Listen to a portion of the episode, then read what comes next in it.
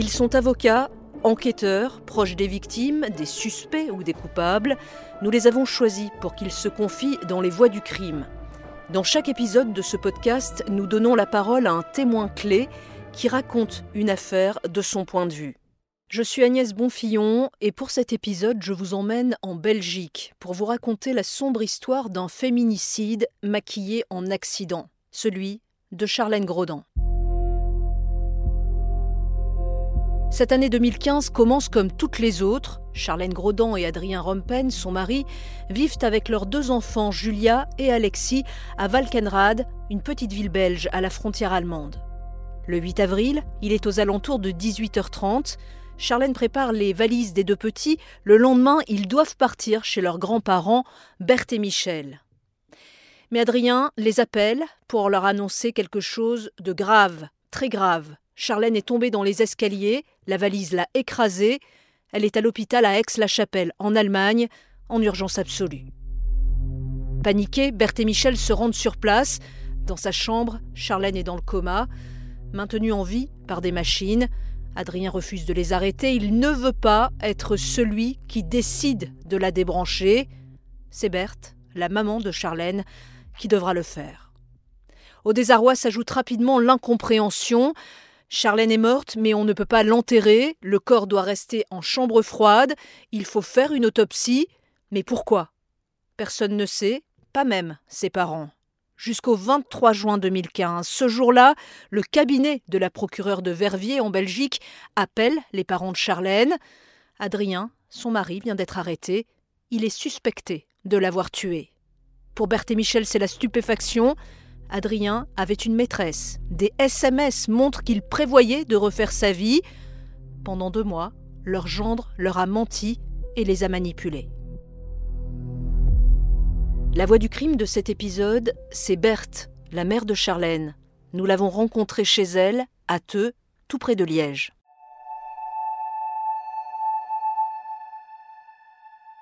Berthe de Liège, bonjour à vous. Bonjour. Le 23 juin 2015, ce jour-là, que se passe-t-il? Quel est votre état d'esprit et surtout comment va se dérouler la journée? Est-ce que vous vous souvenez précisément de comment ça se passe? J'avais été garder Alexis et Julia à Welkenrang, donc chez ma fille, et je les avais mis à l'école. Et puis je suis revenue ici. J'avais été passer la nuit. Et le petit toussait énormément. Donc je rentre ici, j'essaye de sonner à Adrien. Pas de réponse. Et à 10 heures, l'aide aux de Verviers qui nous a sonné et qui a demandé Est-ce que Monsieur Grodin est là? Mais la procureure du roi voudrait bien le voir. Donc, euh, ben, mon mari est parti. Et là, ben, la procureure l'a fait asseoir et elle lui a dit j'ai une bonne et une mauvaise nouvelle. La bonne, c'est que l'enquête est finie, déjà là. Hein. Et la mauvaise, ben, c'est que votre beau-fils qui a tué votre fille.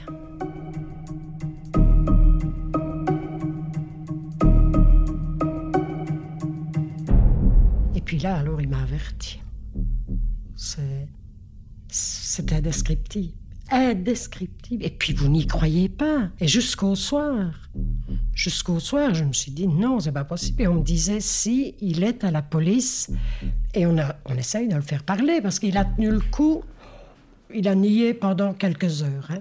Et le soir, alors là, le commissaire est venu carrément dans la maison chez Charlène et m'a dit, Madame de Liège, Madame Gordon, euh, c'est lui qui a tué votre fille. Je dis non, c'est pas possible, c'est pas possible. Et là, alors, il s'est adressé au père de, mon ex-beau-fils et lui a dit, Monsieur Rompen, dites-lui. Et Monsieur Rompen m'a dit, si, c'est vrai, c'est lui qui l'a tué. Il lui avait sonné le matin pour lui dire, je suis appelé à la police, mais c'est moi qui ai tué Charlène. Donc la police est venue le soir, donc ils m'ont confirmé que c'était bien lui. Et je me suis dit, mais non, c'est pas possible, c'est pas possible qu'il lui ait fait ça. Hein. Mais si, c'était bien ça. Parce que surtout que je culpabilisais ben, depuis 70, 76 jours, 60. Parce que les petits, normalement, le, le, le lendemain, devaient venir dormir chez papy et mamie. Donc elle avait préparé une valise. Et moi, je me suis dit, ben, elle est tombée à cause de la valise qu'elle avait préparée pour les enfants. Mais c'était pas ça, c'est lui qui l'a acheté du dessus. Oui, parce que Il faut rappeler que Charlène, effectivement, a été découverte en bas des escaliers euh, de, sa maison. À côté, la valise des enfants, des enfants. qu'elle était en train de préparer. Et il avait mis la tête sur la tirette pour que, ici, il y ait des marques, puisqu'il y avait les marques de ses mains quand même. Hein. et il avait mis la tête sur la tirette. Donc il y avait les marques de strangulation et il s'est dit, en mettant la valise autour, on va penser que c'est la valise qui a fait ces marques. Donc Charlène euh, est transportée en urgence absolue à Aix-la-Chapelle, en Allemagne. Est-ce que vous vous souvenez exactement de la façon dont vous apprenez son hospitalisation? Oh oui, oh c'est comme si c'était hier. Je suis montée, je, montais du linge. Mon mari m'a appelé et m'a dit Adrien a essayé de te sonner. Et ce que j'avais trouvé bizarre, Charlène devait me sonner à 6 à 18h30. Elle ne m'a jamais sonné. Et moi, j'ai essayé de l'appeler. Mais, mais non, elle était déjà. Il m'amène mon GSM et au milieu des escaliers, assise, je téléphone à Adrien. Je dis T'as essayé de me sonner? Oui, oui, il est arrivé quelque chose.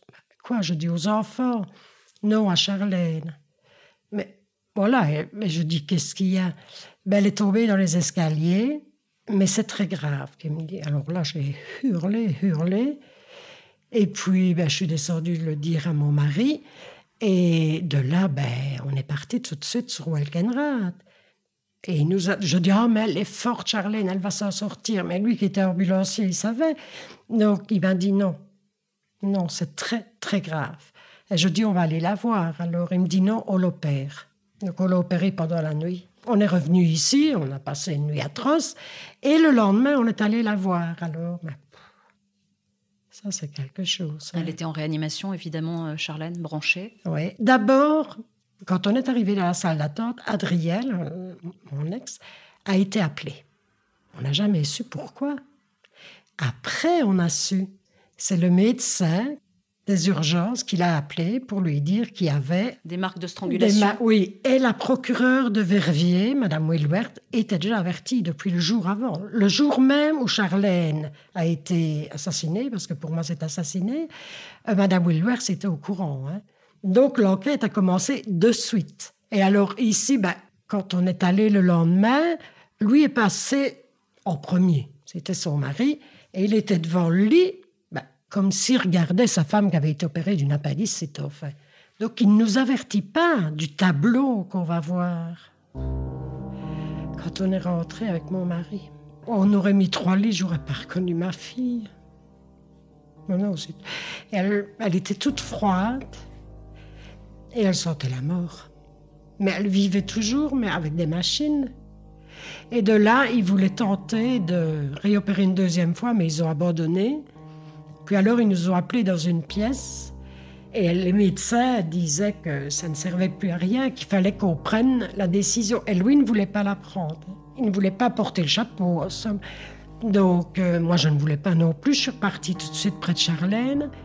Et puis, quand on est rentré, son papa m'a parlé. Et, et c'est vrai que c'était de l'égoïsme, ce que je faisais là.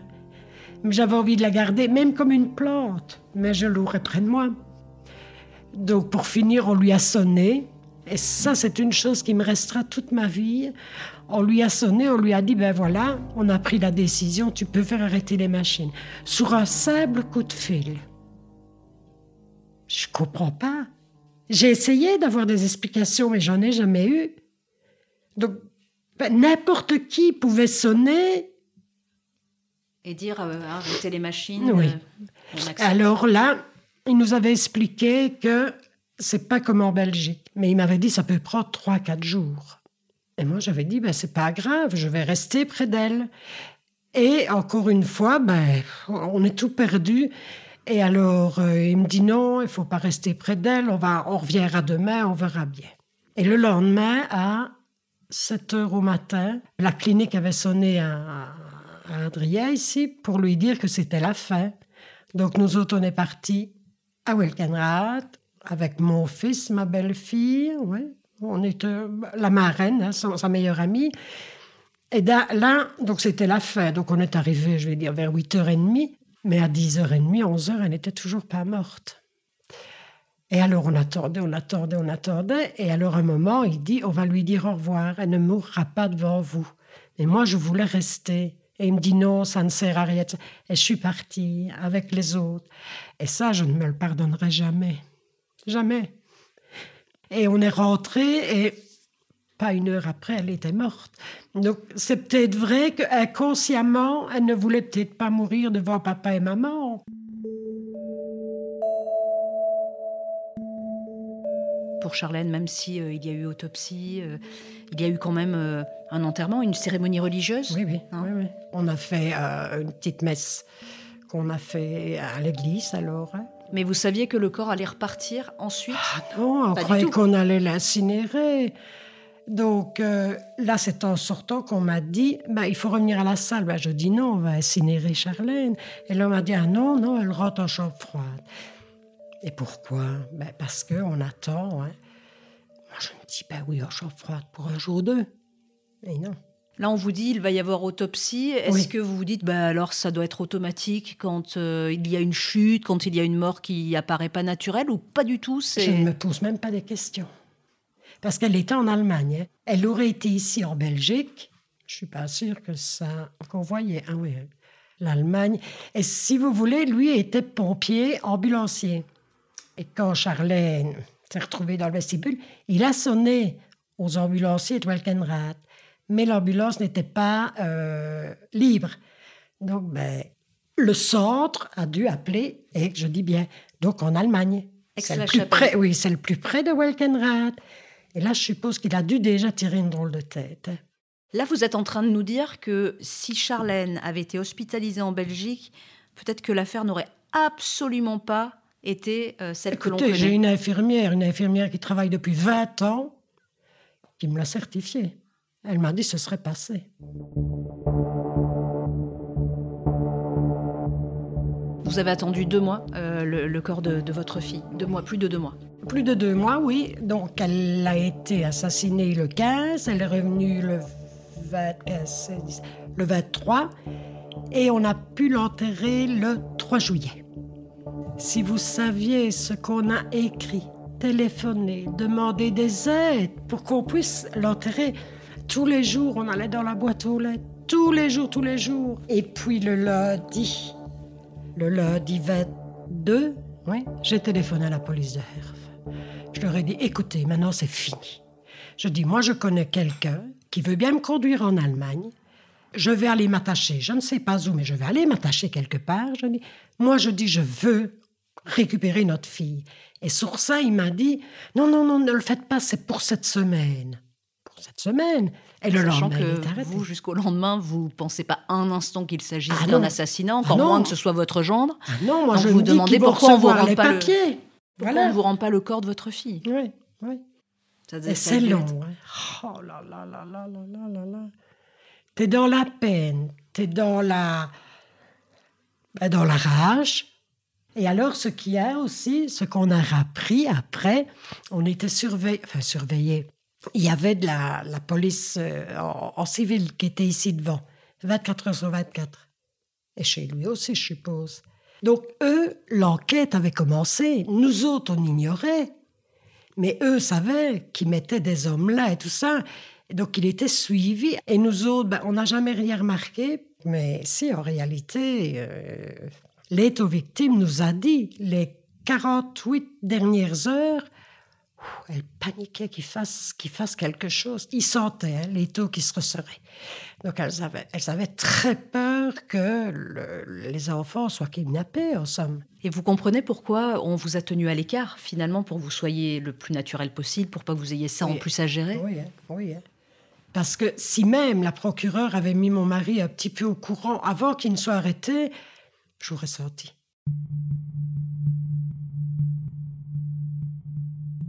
Juste après la mort de Charlène, est-ce que quelqu'un se pose des questions tout de suite en disant il y a quelque chose qui va pas? Oui, oui.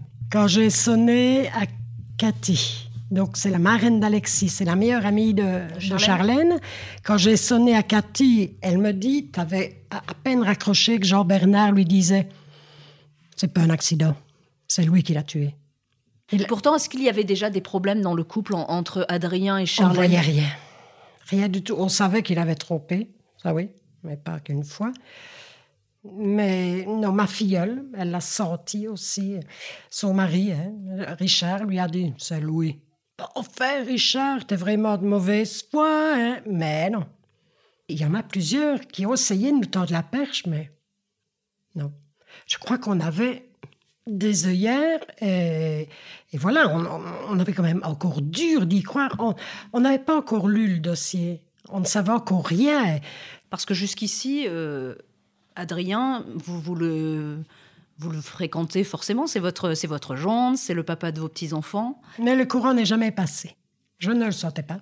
Depuis le début. C'était un drôle de garçon, ça je l'ai déjà dit avant que Charlène ne meure. On arrivait chez Charlène, il était à son ordinateur dans la salle à manger, il ne savait pas pour venir dire bonjour, par exemple. Mais alors, ils ont tout le... Parce qu'il a été reconnu comme manipulateur narcissique, c'est ça? Quand Charlène était toujours en chambre froide, il nous a proposé de partir d'ici et de venir vivre chez lui. Encore bien qu'on ne l'a pas fait. mon Dieu, mon Dieu, mon Dieu. Mais il a, il a les culots. On a regardé des vidéos ensemble. Il me tenait par l'épaule. Parce que comment il a vécu finalement, comment il s'est comporté pendant ces deux mois? Après la mort de Charlène jusqu'à son arrestation? Ben, Sur son GSM. Et, c'est après, après, on se pose quand même des questions. Et ce que j'avais remarqué, il ne mangeait jamais avec nous. Il avait toujours un chaud, il avait toujours un problème. Il devait aller voir David, ou il devait, il commençait plus tôt, mais ça, ça est venu après. Ça est venu après. D'accord, donc là, vous, vous êtes au domicile de, de Charlène et de son mari de l'époque. Et il est tout le temps sur son GSM déjà. Il ne pleure pas. Ben, il était tout le temps dessus parce qu'on croyait que ben, il dialoguait avec un copain, avec euh, un oncle, une tante. Euh, voilà. Mais non, c'était avec sa maîtresse tout le temps. RTL. Et la maîtresse, selon vous, elle était au courant de ce qui allait se passer? Parce qu'elle n'a pas écoutez, été quand votre amant vous dit euh, à 18h30, bon, je te laisse, je vais mettre de l'ordre dans ma vie. Et puis à 20h, il lui sonne qu'il a retrouvé Charlène en dessous des escaliers. Elle est une fille très intelligente. Donc non.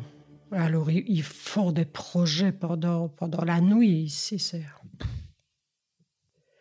Qu'est-ce que c'est dur, qu'est-ce que c'est dur à lire. Tu te dis, c'est pas possible, tu vois ça dans un film. Mais pas en réalité. On a arrêté les machines le vendredi. Eh bien, les SMS que je lis à partir de là. Il fallait trouver un hôtel. Ils ont trouvé un hôtel. Elle lui dit ben, l'hôtel à Verviers. Non, parce que là, je risquerais d'être connu, qui lui marque hein, en SMS. Ben, alors, j'ai trouvé un à Baptiste.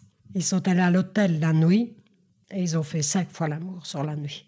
Et Charlène mourait. On avait arrêté les machines quelques heures avant. Et puis, alors, il est sorti de l'hôtel. Et il est rentré tout au matin chez Louis. Et sa maîtresse, vous allez la voir, j'imagine, au procès euh, On l'a vu, oui. Moi, j'étais là. Elle était un petit peu plus loin qu'ici. Et Louis était là à côté. Hein. Ce qu'il y a, quand, il, quand Louis est arrivé, euh, je ne l'ai pas lâché des yeux. Hein. Pas lâché des yeux parce que je me suis dit, ben, toi qui es si fier et tout ça, t'arrives ici, les mêmes notés, bien entendu. Hein. Ça, je ne l'ai pas là. Mais n'a jamais osé regarder vers nous. Hein. Jamais, jamais, jamais. Hein. Et elle, quand elle est arrivée, ben, hein, quand elle l'a dit que, ben oui, on voulait se mettre ensemble, on voulait que Charlène loue un appartement, mais on aurait pris les enfants et tout ça. Il faut encaisser et tout ça.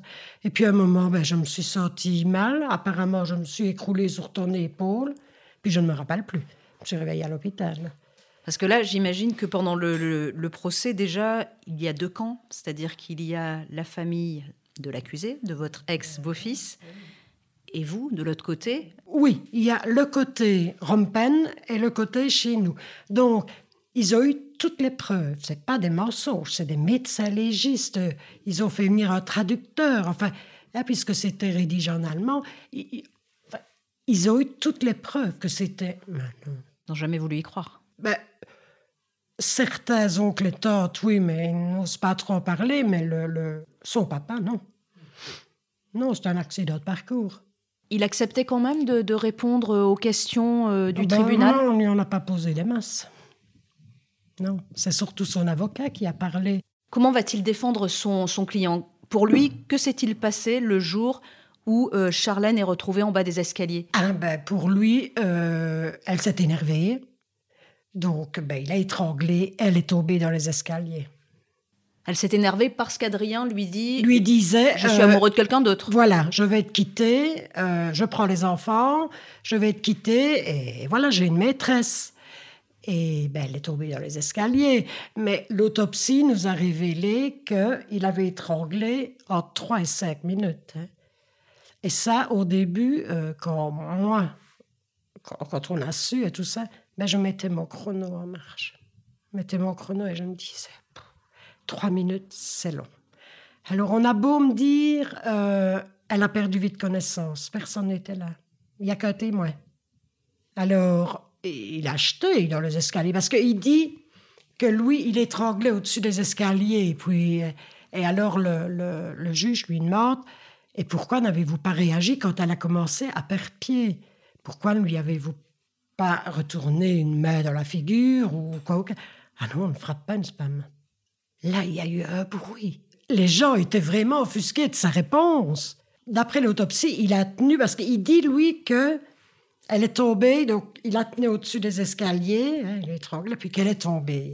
Mais d'après le médecin légiste, pas, parce qu'elle a été étranglée de 3 à 5 minutes sur une surface dure. Donc ça veut dire contre un mur ou à terre. Donc il a dû la déplacer puisque face aux escaliers, euh, t'as pas de mur, t'as rien du tout. Donc il a dû la déplacer et l'acheter.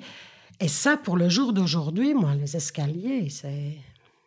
Je n'arrive... Je, je, je ne suis pas là, mais je la vois, comme un pantin. La procureure, elle, elle dit on a retrouvé une batte de baseball derrière le lit. Elle dit ça, je sais bien. Et elle dit pour elle, il aurait peut-être assommé avant, mais on ne saura jamais la vérité. Jamais. Oui, parce qu'elle avait un, traumatisme crânien énorme. Euh, Charlène, il n'y avait pas que la strangulation. Non, non, non, non. Parce que quand elle est arrivée en bas, elle ne mourrait pas. Et là, elle est victime a dû ben, nous le lire parce que l'arrière du crâne était en milliers de morceaux. Lui dit, mais oui, mais j'ai voulu la réanimer. En fait, j'ai Je la réveillais. Ouais, je la réveillais. Et alors, on ne sait pas. Parce qu'au moment où Charlène tombe dans les escaliers, où sont les enfants? Ils sont là? Il y a déjà presque deux heures qu'ils sont dehors, enfermés. Julia a su rentrer. Il y a une petite porte sur le côté qui n'avait pas fermé parce qu'ils ont du bois pour mettre dans leur foyer à bois. Et elle, elle a su rentrer par là. Et elle est arrivée dans le vestibule. Il était sur sa maman et sa maman avait un masque. Mais les ambulanciers n'étaient pas encore venus. Est-ce qu'il est étouffé Est-ce que, est-ce que quoi? Et il lui a dit Va t'occuper de ton frère. Et est-ce que finalement le procès vous a apporté des réponses? Non, parce que j'avais lu tout le dossier. Par rapport à la fin du, procès, euh, le sentiment de trahison que vous avez éprouvé vis-à-vis de votre ancien gendre avec votre époux. Euh, votre époux, justement, la, Michel l'a vraiment bien synthétisé dans une phrase. Il a dit, euh, il a d'abord parlé des enfants, un petit peu, puis alors après, il a dit, j'aurais préféré recevoir une gifle de la vérité que d'être embrassé par le mensonge. Et là, il y a eu un calme dans la, dans la salle, euh, mais aussi bien du côté des avocats, du côté des juges, du côté du public, ça, ça voulait tout dire. Et lorsque vous avez entendu qu'il était condamné à 20 ans de réclusion? On a ouvert le champagne, rentrant. Et puis après, je me suis dit, euh, 20 ans, et puis, oui, 7 ans. Ben, je me dis, oui, il avait déjà fait deux ans. Il lui restait cinq ans à faire. Et de fait, cinq ans. Ici, il a demandé sa sortie. Donc, il, devrait avoir demandé sa deuxième sortie. Il a été condamné à 20 ans. Là, ça fait sept ans. Et il peut déjà prétendre à une libération euh, anticipée ouais, Depuis le mois d'août. Elle a été refusée, la première, parce que il a demandé... il lui faut une adresse. Et il a demandé une adresse à Walkenrad. Mais nous autres, on a été appelés par, euh, pour donner un périmètre. Donc on a demandé euh, Crescendo, Julia va souvent. On a demandé Spa parce que son copain vient de Spa. On a demandé Teux et tout l'alentour. Et on a demandé Walkenrad parce qu'on s'entend bien avec la sœur. Donc, euh, et apparemment, ça a été accepté. Donc, vous avez dit, voilà, nous, on, veut que certaines villes euh, on n'ait pas euh, la pression quand on y va, avec cette angoisse de le croiser. si, de toute façon, je dis, qui sont les victimes là-dedans? C'est encore nous autres, parce qu'on peut le croiser, on va au Luxembourg de temps en temps, on va à la mer de temps en temps. On peut le croiser n'importe où, nous autres. Et lui, il sait qu'il a quatre endroits où il ne peut pas aller. Et ça, c'est une angoisse permanente de, se dire le jour où il va sortir Eh bien, je ne sais pas comment mon cœur va tenir. Je ne sais pas du tout. C'est quelque chose qui, même effectivement, sept ans après, euh, vous hante enfin, Ah, ça me hante toujours. Ah oui, oui, oui, oui, oui. oui. C'est parce qu'ici, bon, ben là, on repart. Mais c'est pas à comparer entre les quatre, cinq premières années. Je, on n'allait plus nulle part, je ne faisais plus rien, je, même sourire. Quand je m'étais amusée éventuellement à souper chez un copain ou quoi, je rentrais, mais qu'est-ce que je culpabilisais? Et je me dis, Charlène, c'était tout pour ses enfants. Tout, tout, tout. C'est fou.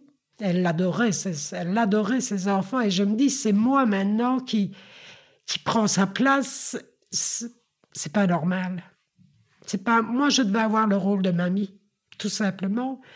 Et est-ce que cela vous a aidé avec votre mari d'avoir vos petits enfants C'est ceux qui nous tiennent debout. Au-delà d'élever vos petits enfants, vous élevez euh, deux enfants qui ont perdu leur maman, assassinés par leur père. Et il faut aussi euh, être capable de, gérer toutes ces émotions euh, que qu'engendre un, assassinat. Il ne les montre pas si, Alexis. Alexis montre un peu plus. Par exemple, à la Toussaint, elle a voulu monter avec moi sur le cimetière, parce que je ne les oblige pas. Julia ne veut pas, elle ne veut pas. Et alors, euh, mais je n'ai jamais eu mon petit-fils qui m'a serré comme ça en sanglotant. Mais alors je pleure avec et je lui dis c'est pas grave, il faut que mamie pleure parce que ça les psychologues nous avaient dit vous ne devez pas vous retenir parce que si vous vous retenez, eux ne se permettront pas. Mais Julia, elle est elle garde plus pour elle. Mais dernièrement, je lui dis oh, j'ai encore eu un signe de maman. Il y, a, des trucs bizarres, vraiment bizarres. Pourtant, je n'y crois pas. Hein. Et elle m'a dit Oh, mais moi, maman, elle est tout le temps avec moi, elle est tout le temps, tout le temps autour de moi. Mais ça ne me l'avait jamais dit. Mais elle commence tout doucement. Ah. Et est-ce qu'ils ont encore euh, des relations avec leur papa? Julien, euh, il y a deux ans et demi, elle a décidé qu'elle ne voulait plus le voir, elle ne veut plus de lettres, elle ne veut plus. Non. Et Alexis, il y a eu le Covid. Donc, il le voyait par euh, vidéo. Et puis, au mois de mars, oui, il voyait une fois, une heure surveillé. Hein. Et puis, un jour, en revenant d'avoir été le conduire pour son heure, il m'a dit Je ne veux plus voir papa. Ah, je dis Chouchou, tu vas peut-être le regretter. Ne fais pas ça pour faire plaisir à mamie. Non, non, je ne veux plus le voir. Et ben, j'ai l'impression que tout papa qui est en prison, qu'il apprend que son fils... Justement, j'essaierai peut-être d'écrire une lettre, essayer de... De renouer le contact, d'essayer de le convaincre? Même pas une carte pour son anniversaire, rien. Non.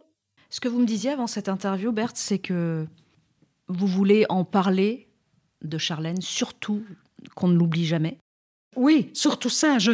parce que je crois que quand on est dans les mains de pervers narcissiques, très dur d'en sortir. Et je crois qu'elle y était dans ses mains, sans, sans qu'on ne voit quoi que ce soit. Et à la limite, elle ne l'a peut-être pas remarqué non plus. Mais Madame Willwertz, il y avait 30, plus de 30 ans qu'elle était euh, procureure du roi, n'a jamais vu un cas comme lui. Jamais. Je veux qu'on n'oublie pas Louis. Parce que s'il sort l'année prochaine, il aura 40 ans. Donc il peut refaire sa vie. Peut refaire la, il peut refaire la même chose. Surtout, je veux pas qu'on oublie Charlène. Je me dis que parler d'elle, c'est la faire vivre. Et si je ne parle pas d'elle, ben c'est l'oublier pour moi. Et ça, je ne veux pas. Et son papa, c'est pareil. Nous voulons aller le plus loin possible pour les enfants. Mais Charlène, si je suis là encore l'année prochaine, dans deux ans, dans trois ans, Charlène, je ne veux pas qu'on l'oublie. Non. Vous venez d'écouter l'épisode des Voix du crime consacré au féminicide de Charlène Grodan. Vous pouvez retrouver cet épisode et tous les précédents sur l'application RTL, rtl.fr et toutes nos plateformes partenaires. N'hésitez pas à laisser une note et un commentaire.